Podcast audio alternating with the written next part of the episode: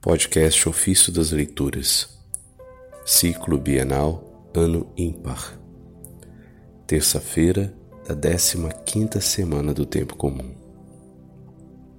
Venha a nós o vosso reino. Do livro O Caminho de Perfeição, de Santa Teresa d'Ávila, Virgem e Doutora. Quem haverá, por mais irrefletido que seja, que desejando fazer um pedido a uma pessoa importante, não discuta consigo mesmo como lhe fa falará, de forma a lhe agradar e não o aborrecer.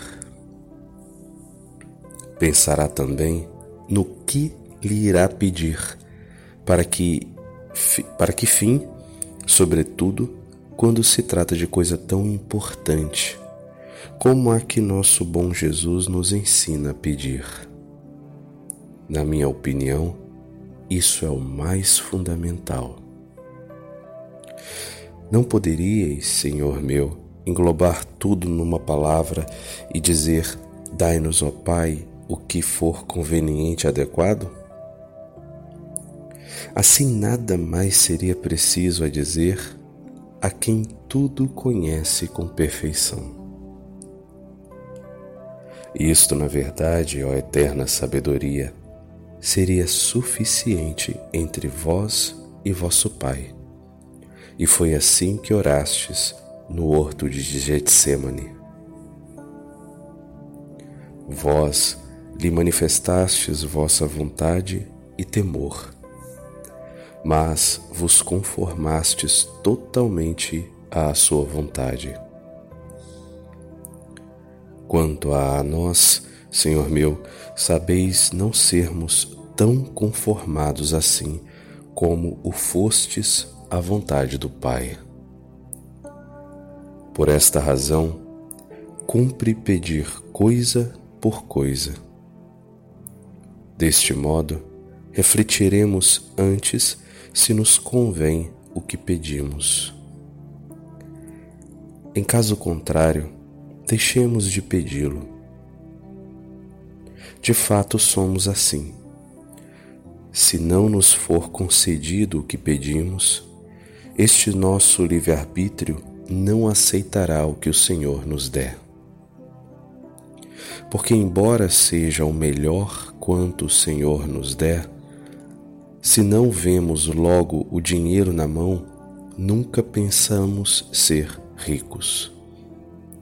Por isso, Jesus nos ensina a dizer as palavras com que pedimos a vinda de seu reino. Santificado seja o vosso nome, venha a nós o vosso reino.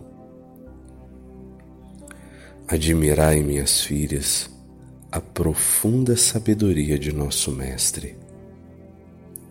Considero eu aqui, e para nós é bom entender, o que pedimos com este reino. A majestade de Deus via que não podíamos santificar ou glorificar como seria bom este santo nome do Pai Eterno, de acordo com o pouquinho que podemos, a menos que Sua Majestade não providenciasse dando-nos aqui o seu reino. Por isso o bom Jesus pôs um pedido ao lado do outro. Para entendermos o que pedimos e quanto interessa pedirmos, importuna e ardentemente, e além disso fazer tudo o que estiver a nosso alcance para satisfazer àquele que nolo dará, quero expor-vos aqui o que sobre isso compreendo. O supremo bem que me parece existir no reino dos céus é que já não se dá valor às coisas da terra. Sendo assim, há um alegrar-se da alegria de todos uma paz perpétua, uma satisfação imensa em si mesmos, por ver que todos engrandecem ao Senhor e bendizem seu nome, sem ninguém mais o ofender com seus pecados. Todos o amam e em seu coração não anseiam nada mais do que amá-lo, nem podem deixar de amá-lo porque o conhecem. É assim que o deveríamos amar também aqui, embora não o possamos com toda esta perfeição e em sua essência. Pelo menos, nós o amaríamos muito mais do que o amamos se melhor o conhecêssemos.